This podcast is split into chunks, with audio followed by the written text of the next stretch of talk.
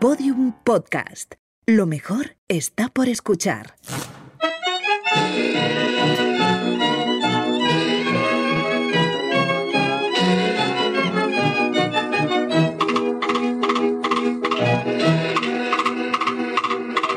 Hola campaneras, espero que estéis bien cuidándoos y cuidando. Yo soy Lidia García y ojalá os apetezca un poquito de intriga, porque además de cupletistas tremendas y canciones que hicieron historia, en este episodio vamos a tener complots políticos y hasta espionaje. La cosa viene fuertecita y hay mucha tela que cortar, así que vamos a ello.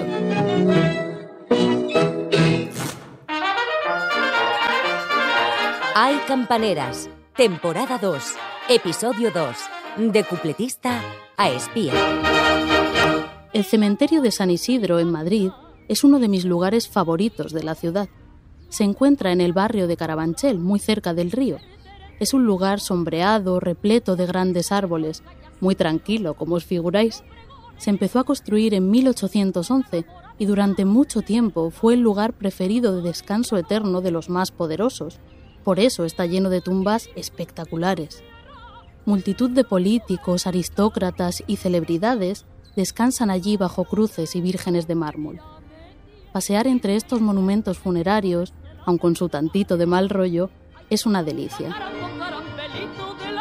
Hay una sepultura en la que me detengo siempre que voy. Es mi favorita. La restauraron hace unos años y ahora tiene un aspecto blanco y pulcro. Desde que la limpiaron tiene un aire distinto, y cualquiera diría que es más reciente, pero la fecha tallada sobre la lápida la delata, 1915. Ahora la losa está rodeada de una gruesa capa de pequeños guijarros blancos, de esos que se usan para decorar jardines. Sin embargo, hace unos años, en el lugar que ocupan ahora esas piedrecillas asépticas, había una tierra oscura y antigua. Una tierra tan abandonada a su suerte como la propia tumba, entonces ennegrecida, cubierta por la pátina implacable del tiempo. Entre la maleza crecían lirios salvajes. La verdad es que era precioso. Ahora, además de la fecha, solo queda en esta sepultura un indicio claro del paso del tiempo. La lápida está coronada por la estatua de un ángel al que le faltan la cabeza y un brazo. Dicen que fue durante la guerra cuando quedó decapitado y manco. Lo talló hace mucho el famoso escultor Mariano Benjure para que acompañara el descanso eterno de la mujer que está enterrada allí. También ella fue muy famosa en su día. Fue de hecho una de las más admiradas cupletistas de principios del siglo XX. Se llamaba Consuelo Bello, pero todos la conocían como la Fornarina.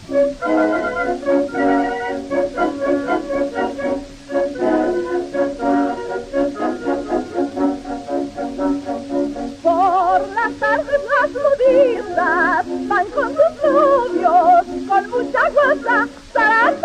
Ya no quedan ni lirios ni maleza que acompañen al ángel mutilado, ni tampoco hay flores frescas diarias sobre la tumba. Pero durante muchos años, décadas, nunca faltaron allí los ramos recién depositados. En los tiempos en que la fornarina encandilaba al público con sus cuplés, era frecuente que sus incondicionales le regalaran flores. Un día en el que ella estaba más abatida de lo habitual, un admirador se acercó a su camerino con el ramillete de costumbre. Ella, con un gesto algo sombrío, le preguntó al caballero si seguiría llevándole flores, incluso cuando ya no pudiera cantar.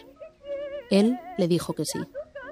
Consuelo, que solo tenía 31 años, murió unos días después, seguramente a consecuencia de una vieja enfermedad venérea mal curada. Cuenta la leyenda que aquel admirador cumplió su promesa. Consuelo Bello, la fornarina, conoció de primera mano la fama y los aplausos. Hizo célebres canciones tan recordadas como aquella de Cata, cata, pum, cata, pum, pum, candela, para arriba, politinela. Las componía para ella su colaborador y amante, José Juan Cadenas, un periodista muy viajado que en realidad casi siempre se limitaba a cambiarle la letra a algunas cancioncillas extranjeras para hacerlas pasar por propias. La fornarina las convertía en hits inmediatos. Pero pese a haber alcanzado el éxito, la vida de Consuelo no fue nada fácil. Era hija de un guardia y una lavandera, y desde chiquilla había tenido que aprender a ganarse el pan. Fue lavandera, prostituta, y sus comienzos en la canción frívola fueron de todo menos tranquilos. ¡Ay, dale el betún! ¡Ay, dale el betún! ¡Sacatapún!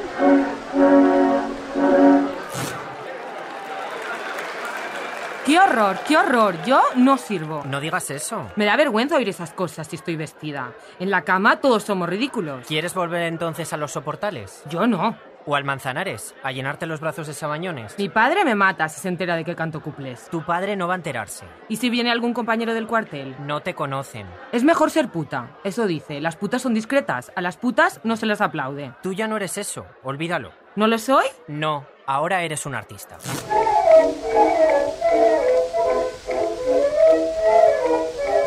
Aunque ustedes me supongo que sabrán bailar chotis. Chotis, chotis. Este pasaje de la obra teatral La extraña muerte de una cupletista contada por su perro de Alberto Conejero recreaba los comienzos del artista. Pero incluso en la cumbre de su fama, cuando poetas e intelectuales la celebraban como musa de la modernidad, a la fornarina seguía persiguiéndole su pasado. Pobreza, prostitución, tugurios de mala muerte, sin sabores que ni la fama ni los aplausos hacían olvidar del todo. Esa es la historia de muchas, pero siempre hay una excepción. Si dejamos atrás la sepultura de la fornarina y continuamos paseando por el cementerio de San Isidro, la encontraremos. Se llamaba Aurora y fue la salvedad en ese mundo de estrecheces y comienzos espinosos del cuplé. Conoció a la fornarina y pisó los mismos escenarios que ella. Se admiraron y respetaron. Hasta puede decirse que fueron casi amigas en una industria que las animaba constantemente a competir. Sin embargo, sus vidas no pudieron ser más diferentes. Hemos empezado por el final de los finales, pero vamos a contar la historia de esta mujer singular, de Aurora, desde el principio.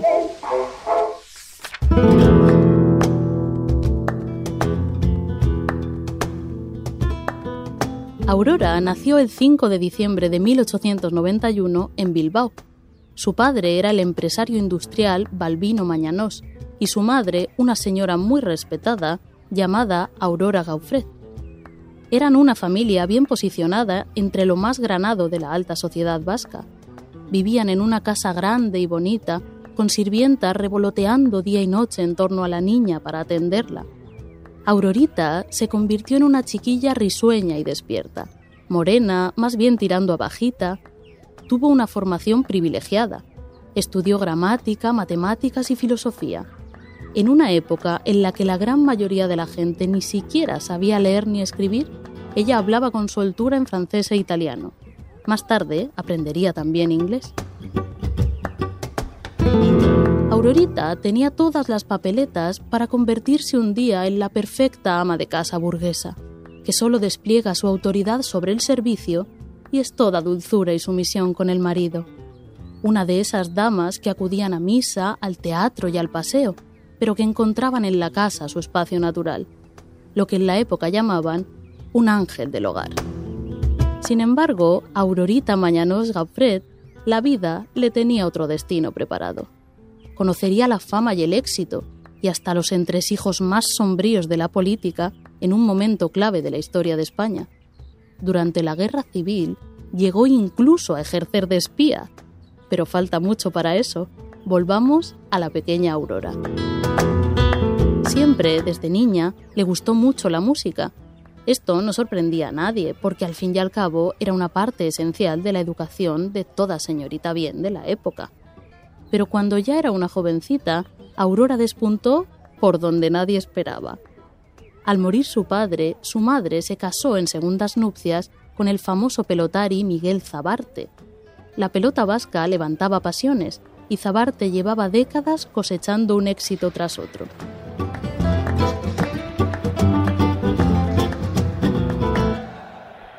En el cielo de las boleas y los reveses ha aparecido una estrella llamada Miguel Zabarte o el Chiquito de Mondragón. Los públicos de San Sebastián y de Bilbao se vuelven locos con él y sus admiradores forman legión. La fama de Zabarte traspasaba fronteras. Tras la boda, se marcharon todos a México precisamente por unos compromisos laborales del pelotari, que también por aquellas tierras era muy conocido. Fue allí, en México, donde todo comenzó. La joven Aurora conoció a María Conesa, una tiple cómica ya famosísima por aquel entonces, nuestra ya conocida Gatita Blanca.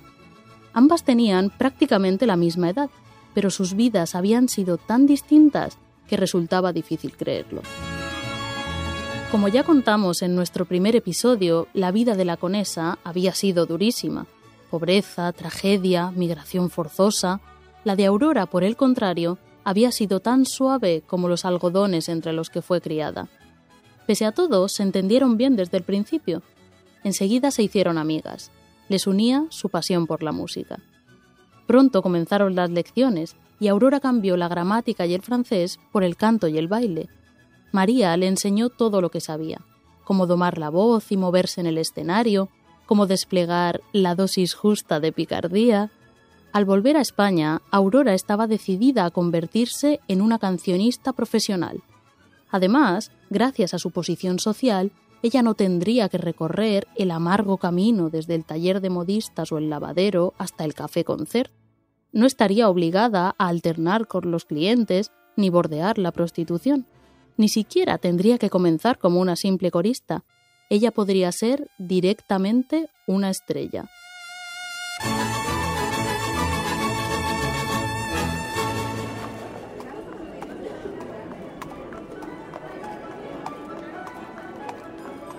En junio de 1911, Madrid estaba muy animado. Hacía buen tiempo y la gente tenía ganas de pasarlo bien. Se celebraba el Congreso Eucarístico Internacional y la ciudad estaba llena de obispos, curas, monjas y fieles de todo el mundo, que también tendrían ganas de pasarlo bien, digo yo. La capital era un hervidero de gente.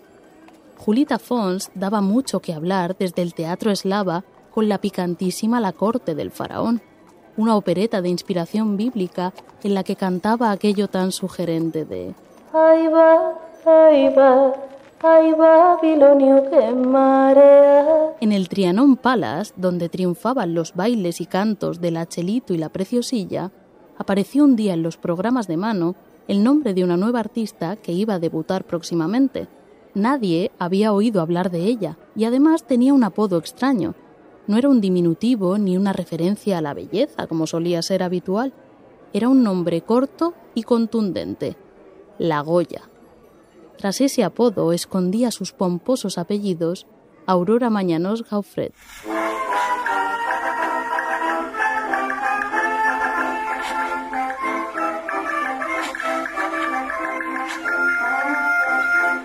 La noche de su debut, en junio de 1911, Aurora subió al escenario vestida como la tirana, una actriz que Goya había retratado en su día, allá por el siglo XVIII. Además, cantó tonadillas, canciones de aquella época de la que la separaba más de un siglo. El público enloqueció. Al día siguiente los periódicos se hacían eco del gran éxito de la nueva estrella. El debut de la Goya ha sido un éxito excelente. Es una artista en la que rivalizan la belleza y el buen gusto. Su repertorio, decoroso y artístico, y sus transformaciones constituyen una agradable novela. La Goya ha roto viejos moldes y viene a decentar el género de variedades prostituido hasta ahora. Una muchacha que recién llegada a las tablas aparece como maestra consumada del oficio de dominar sobre ellas. No hace falta que os la anuncie, ni es menester que os la pondere. Todos, sin duda, habéis visto a la Goya. Para entender mejor este entusiasmo, decidí preguntarle a mi querido Enrique Encabo, musicólogo experto en cuplé y profesor en la Universidad de Murcia. Antes las cupletistas siempre iban con el mismo traje y ella empieza a cambiar cada traje para cada ¿Cómo es eso, lo del vestuario? Eh, le llaman transformista típica. Me gusta. ¿Y le llaman transformista típica y quiere decir que en lugar del traje oficioso de la cupletista, que era este vestido acampanado y cuajado de lentejuelas, ella cambia cada actuación su traje. Esto tiene que ver con que a ella también, ella diseñaba su propio vestuario, le gustaba coser, algo compartió también con Raquel Meyer, también le sí, gustaba sí, coser. claro. Y, y esto causa muchísimo interés en su debut en el Trianón. Hablamos de Raquel Meyer y La Goya como dignificaron el cuplé. Y yo me arrepiento porque esto es como decir que cantar la pulga es indigno. A mí me parece Y muy cantar digno. la pulga es la cosa más maravillosa que puede hacer una. Absolutamente brillante. Entonces, lo que sí que pienso que esta, esto que llamamos dignificación sería teatralización. Ajá. Y esta teatralización tiene que ver con adoptar determinados signos del teatro como el vestuario, la iluminación en determinados momentos también el decorado y la gestualidad.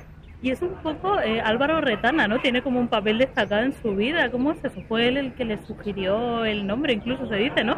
Se dice que fue él el que le sugirió por la moda esta que había con Goya en el momento, Ajá. que se llamara la Goya, y también por este tinte como intelectualoide de tú vas a ser la Goya. Ni, Claro. ni la bella Chelito, ni la bella Dorito, tú, la Goya. La Goya.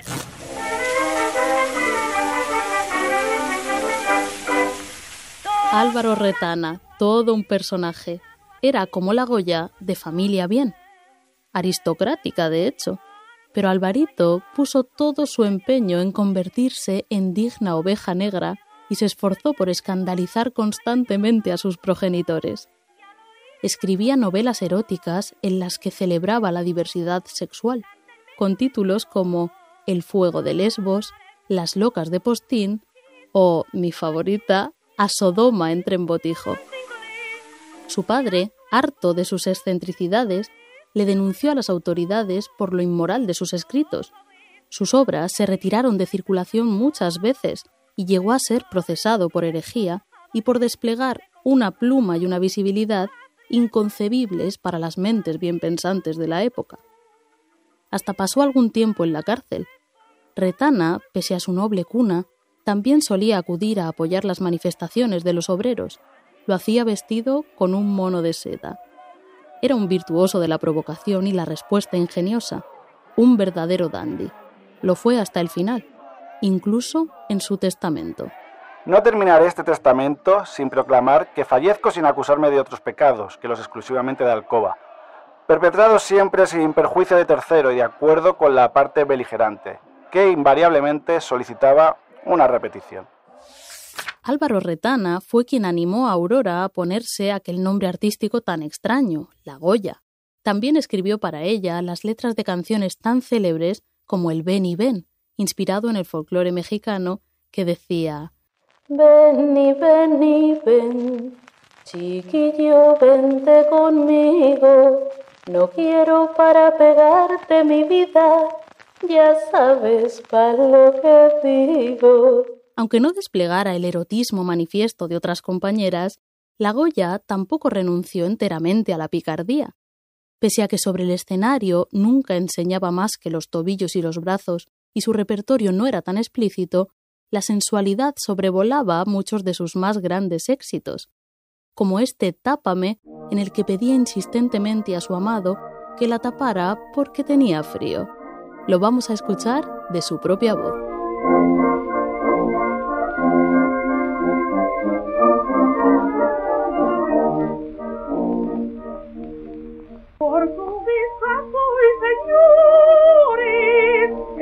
Nacido tu voz, el amor de mis amores se ha quedado en Portugal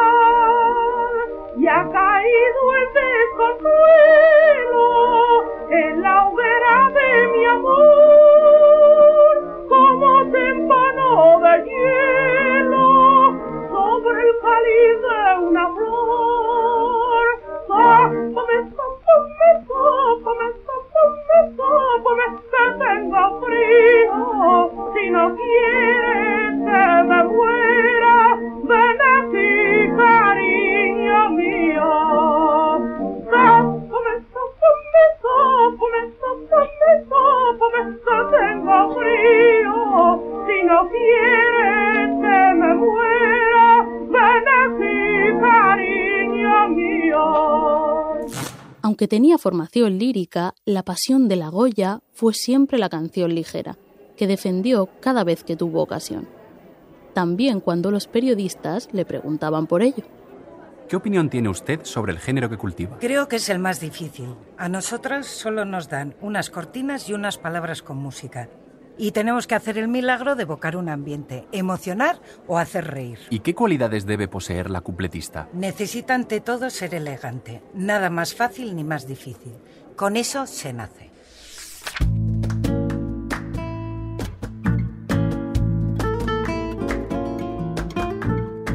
Aurora era muy elegante y además tenía bastante olfato para los negocios.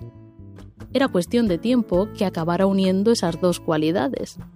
Casi un siglo antes de que las Instagramers se empeñaran en intentar vendernos de todo con sus stories y sus fotos impecables, antes incluso de que muchas cantantes y actrices contemporáneas se subieran también al lucrativo carro de la publicidad, la Goya supo ejercer de proto-influencer y aprovechó su fama para protagonizar numerosas campañas de publicidad.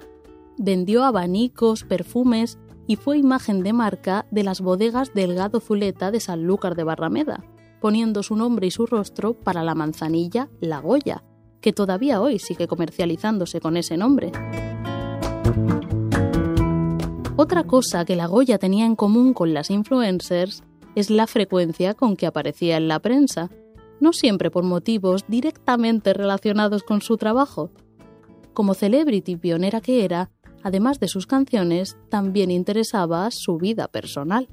Sus fans, que se contaban por millares y que en lugares como Argentina se hacían llamar los Goyos, querían saber más de ella. En la cumbre de su fama, hizo lo que toda buena tonadillera hubiera hecho, lo mismo que después harían tantas y tantas folclóricas, se enrolló con un torero, con Ricardo Torres Reina, apodado Bombita. La prensa de la época se trastornó con el romance. La cupletista y el matador se convirtieron en la pareja de moda. Los reporteros les seguían a todas partes. El 29 de diciembre de 1911, el periódico La Correspondencia de España titulaba una crónica con la siguiente pregunta. ¿Se casa Bombita? La información llegaba desde Cádiz. Atentas al nivel de detalle de la noticia porque no tiene desperdicio. En el expreso ha llegado el afamado torero vestido de cazador. Dijo al empleado del tren que venía a tomar parte en el tiro de pichón, respuesta que dio lugar a comentarios pues actualmente no hay tirada en Cádiz. En un coche marchó al hotel donde se hospeda la Goya, se inscribió con nombre falso y subió a almorzar con ella a la habitación. El menú fue tortilla a la francesa, pescado frito, arroz con langostino, chuleta, fruta y queso. Ricardo tomó una copa de anisete. Y mimoso miró mi atrevido, habló con los ojos y a se acercó. Vamos, no me diréis que tiene mucho que envidiar a la prensa rosa actual. Al final, spoiler, Bombita y la Goya no se casaron. Ambos se exigían mutuamente la retirada, ella quería que él dejase los ruedos y él quería que ella se apease del escenario. Ninguno de los dos cedió y la Goya continuó con su carrera. Además de actuar, Aurora organizaba tertulias con escritores y periodistas. La llamaban la tonadillera intelectual. Olvidado el torero, conoció a otro hombre, un escritor precisamente. La Goya tenía más de 30 años, una edad considerable para un artista de su género. Sin embargo, todavía era primera figura cuando se enamoró de él, y esta vez no dudó en retirarse. Además lo hizo de un día para otro, sin previo aviso. Cantó por última vez en 1927 y ese mismo año se casó. Nunca volvió a actuar después, aunque le ofrecieron jugosísimos contratos. Tampoco consintió en recibir homenaje alguno. Cortó con el cuplé de una vez y para siempre por aquel hombre. Pero ¿quién era aquel hombre? Si camináis por el barrio de la Arganzuela en Madrid, es muy posible que no reparéis en una placa conmemorativa al lado de la del nombre de una calle, pero allí está. Sobre un fondo blanco se destaca en mayúsculas negras el siguiente texto. A la memoria del escritor Tomás Borrás, cronista oficial de Madrid que vivió y murió en esta casa, el Círculo de Bellas Artes. Tomás Borrás fue el hombre que enamoró a la Goya, el hombre por el que dejó de cantar. Pero fue mucho más que eso. Escribió miles de artículos periodísticos, así como un buen número de libros. También estuvo relacionado con el mundo del teatro y la zarzuela, e incluso con la radio. En 1931 escribió para Radio Unión Madrid el guion de una obra de teatro radiofónico titulada Todos los ruidos de aquel día se anunció como una gran novedad que venía a revolucionar la manera de contar historias en la radio. Así hablaba su autor de ella desde las páginas de ABC. Viene preocupando a las emisoras y a los escritores este problema. ¿Puede existir un teatro radiofónico? ¿Cómo debe ser? Muchos intentos en Inglaterra y Alemania han dado resultado ruin. Me atrevo, con inmodestia, a decir que España es la cuna de un género nuevo. Esta es la satisfacción de todos los que hemos preparado todos los ruidos de aquel día. La novedad de la obra era la utilización de efectos sonoros que acompañaban a la historia, toda una ambientación que aprovechaba plenamente la potencialidad expresiva de la radio. Haciendo una excepción en su retirada, la Goya interpretó en la obra de su marido a uno de los personajes, Mini. Y Carmencita, la, la bailarina, suena a castañuelas.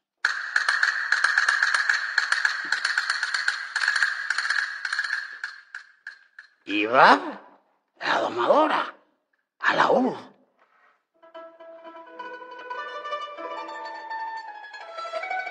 Y Mini, la écuyere, a la alta escuela, a piano.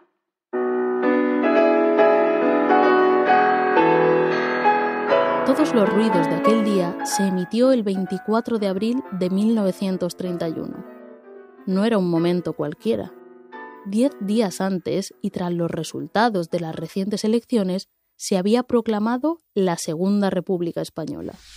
Para España, la del inagotable y misterioso renacer que una vez más podrá asombrar al mundo con el esplendor súbito de sus renacimientos inesperados.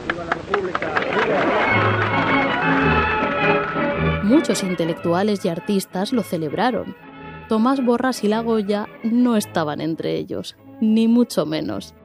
Borrás había mostrado en innumerables ocasiones su antipatía no ya hacia la República, sino hacia la propia democracia parlamentaria. La Goya también. Aunque hacía algunos años que estaba retirada, seguía siendo recordada por el público, y era frecuente que le pidieran que firmara fotografías y álbumes. Ella les escribía unos versos de su tonadilla favorita. España de mis amores, el día que yo me muera, que me entierren en tu suelo y me cubra tu bandera. Cuando los escribía junto a su autógrafo entre 1931 y 1936, ponía un asterisco en la palabra bandera y abajo, en una llamadita al final, especificaba la bicolor, naturalmente. La Goya y su marido habían elegido bando mucho antes de que estallara la guerra.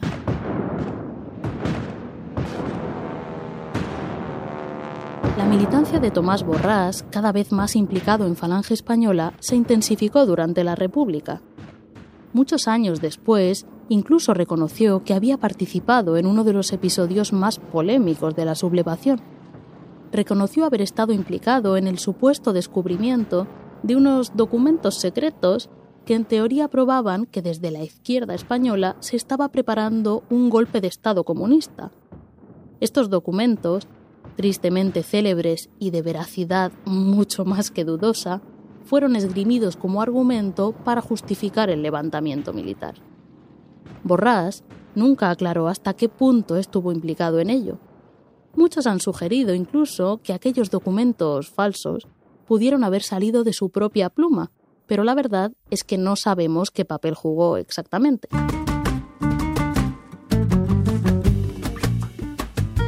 Lo que sí sabemos es que La Goya y Tomás Borrás eran muy cercanos a José Antonio Primo de Rivera, el fundador de la Falange. En marzo de 1936, poco antes de comenzar la guerra, José Antonio fue detenido. El propio partido, que hacía tiempo que tensionaba el ambiente con un uso continuado de la violencia, fue ilegalizado tan solo tres días después de la detención de su líder. Continuaron sus actividades de manera clandestina, intentando informar de cuanto podían al jefe supremo que estaba detenido en la cárcel modelo de Madrid, sometido además a una intensa vigilancia. De hecho, poco después sería trasladado a Alicante, precisamente para aislarle. Allí fue condenado a pena de muerte y fusilado, convirtiéndose en un verdadero mártir para su causa. Pero antes de ese traslado a Alicante, cuando todavía estaba en Madrid, resultaba esencial hacerle llegar noticias de las actividades clandestinas de Falange. No era fácil burlar a los guardias. Que sus camaradas más cercanos accedieran a la prisión era imposible. Sin embargo, había una manera. La entrada era más fácil para las mujeres. A ellas las revisaban menos, levantaban menos sospechas. Así fue como la que un día encandilara al público desde el escenario portando las más deslumbrantes galas, se esforzó en vestirse con la máxima modestia y discreción. Para aquella misión era preciso pasar desapercibida. La antigua cupletista se había convertido en una verdadera espía. Escondiendo las cartas como podía, era la Goya quien hacía llegar la información a José Antonio. Pasada la guerra, la Goya y su marido llevaron una vida plácida y cómoda. Bien posicionados entre los vencedores, siguieron organizando tertulias y debates. En su casa se reunía con frecuencia gran parte de la diezmadísima intelectualidad española de la posguerra. En 1950, cuando estaba a punto de cumplir 60 años, Aurora murió. Todos recordaron su aportación al cuplé, su ven y ven, su tápame y sus alegres tonadillas. Pero los suyos también rememoraron sus otras actividades menos públicas, aquellas que la llevaron a recorrer los pasillos helados de la cárcel modelo, las que le aseguraron la tranquilidad de la que disfrutó en sus últimos años. El ABC lo evocaba entre líneas. Ha fallecido la que fue admirable artista Aurora Jaufret, conocida con el sobrenombre de la Goya. En días difíciles para la patria, trabajó infatigable y valerosamente, con riesgo de su vida, y entregó los mejores esfuerzos a la causa. Tomás Borrás organizó un entierro íntimo para su mujer. Solo acudieron a darle el último adiós la familia y las personalidades más destacadas de la vida política y cultural del país. La Goya se fue del mundo igual que vino, rodeada de la flor innata del poder. A la sombra de los árboles del cementerio de San Isidro descansa la cupletista y la espía, la intelectual, la falangista convencida, la niña bien, la excepción del cuplé. En su época de esplendor, muchas muchachas soñaban con ser como ella. La Goya tenía miles de jóvenes admiradoras que se imaginaban cantando sus canciones, llenando teatros y siendo objeto de alabanzas de todo orden, Muchas lo intentaron y surgieron una legión de pequeñas Goyas que aspiraban a su porción de gloria. Ni qué decir tiene que muchas quedaron por el camino, que ni siquiera recordamos sus nombres, seguramente acompañados de apellidos menos pomposos que los de Aurora. Pero una de ellas consiguió llegar bastante lejos. Se llamaba Pepita Ramos y admiraba tanto a la Goya que se puso como nombre artístico La Goyita, ella conoció también el éxito, pero hubo de vivir la condenación del cuplé tras la guerra y vio extinguirse todo un modo de vida, el de la bendita frivolidad. Pero de eso hablaremos en el próximo episodio. Mientras tanto, hermosuras mías, cuidaos y cuidad.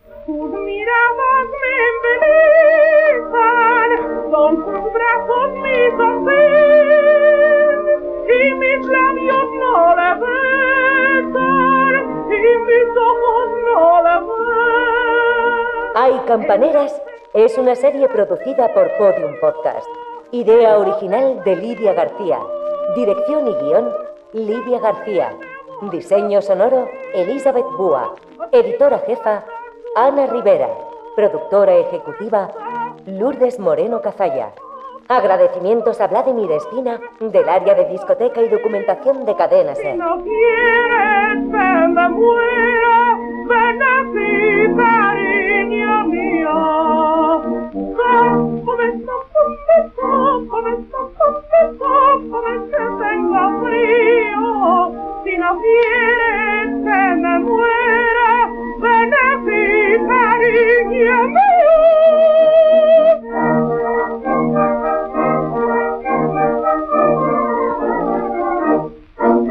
Todos los episodios y contenidos adicionales en podiumpodcast.com. También puedes escucharnos en nuestras aplicaciones disponibles para iOS y Android, y en todos los agregadores de audio.